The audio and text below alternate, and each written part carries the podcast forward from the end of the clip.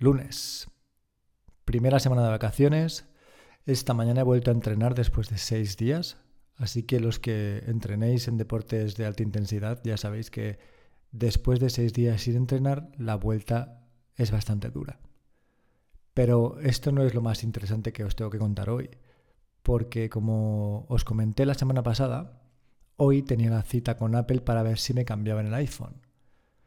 ¿Y qué pensáis que ha ocurrido? Os dejo cinco segundos para que hagáis vuestras propias apuestas. Venga, adelante.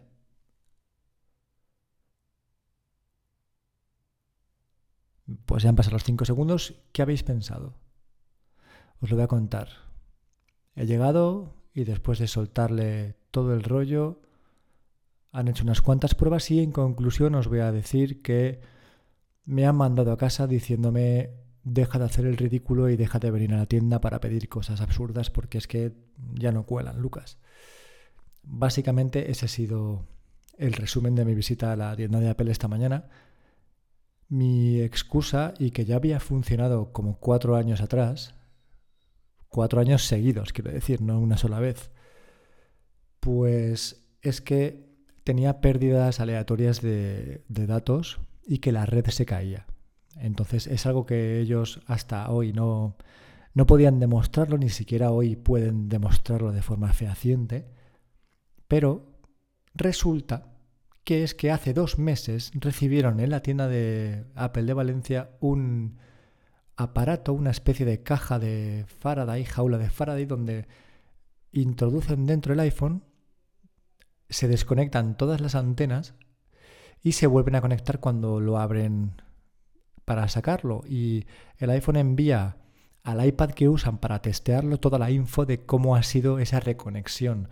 Y si la reconexión se ha hecho a una velocidad normal y si todas las antenas funcionan correctamente, pues por mucho que tú vayas a decirle que es que mira, resulta que se me caen los datos y de repente deja de funcionar, te demuestran con una prueba física que todas tus antenas del móvil están bien y que no tienes razón de ser para quejarte. Y eso es lo que ha pasado. Aunque se ha quedado todo apuntado, de nada ha servido mi llanto y me he tenido que ir con el iPhone a mi casa y sin, sin que me lo cambien. ¿no? Bueno, en parte pues es lo que me merezco por gilipollas, por hacer este tipo de cosas, por ir de listo y espero que esto me enseñe a intentar ser un poco más consecuente con mis cosas y no, no ir de flipado por la vida en estos aspectos por lo menos, ¿vale?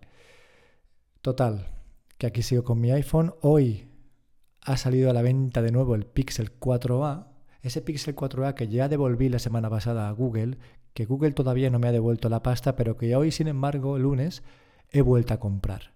Y que me llegará, pues, según pone en la estimación de envío, la última semana de noviembre, pero según mi propia experiencia es posible que me llegue la semana que viene, porque los, plazos de, envío no se suelen cumplir mucho y si me baso en mi anterior Pixel, lo compré en octubre, finales de octubre, me ponía que la entrega era mediados de noviembre, pero a la semana siguiente estaba en casa.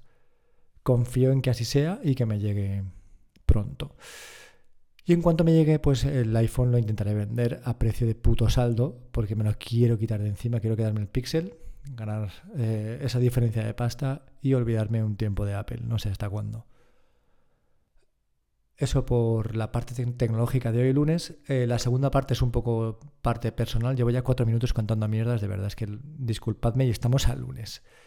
La segunda parte es que le han dado el alta a mi suegro. Ya os dije en podcast anteriores que tenía cáncer de páncreas y bueno, ya sabéis que aunque le hayan dado el alta ahora, no significa que esté de puta madre, al contrario, sigue súper jodido y en cualquier momento pues podrá volver al hospital. Lo que hay que intentar es que la vuelta sea lo más lejana posible en el tiempo. Así que eso es lo que vamos a intentar. Intentaremos que todo vaya bien con él, que él mismo se tome su propia rehabilitación pues con seriedad, porque ahora mismo no, no puede andar, le cuesta muchísimo moverse, ha estado tres semanas encamado, en fin, historias de hospitales que muchos ya sabréis. Y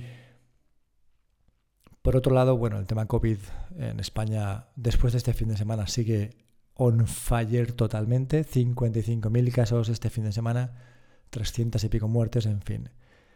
Según he escuchado, hay ciertos rumores de que a partir del día 15 de noviembre van a confinar la comunidad valenciana. Ya veremos qué es lo que pasa, probablemente es lo que va a ocurrir, es lo que más sentido tiene que ocurra y es lo que va a ocurrir en el resto de comunidades. No sé cómo lo van a hacer exactamente, si van a dejar los comercios abiertos o cierto tipo de comercios o los colegios y las universidades o las guarderías, no lo sé, ya lo concretarán, pero bueno, hay rumores, el, el río, pues el agua suena y la cosa es que parece que es algo que no se va a poder evitar. Y así acaba mi lunes. Son ahora mismo las 10 de la noche, hace una hora y pico que ya hemos cenado, la niña está en la cama. Vamos a ver alguna serie y mañana os contaré algo si es que merece la pena que sea contado.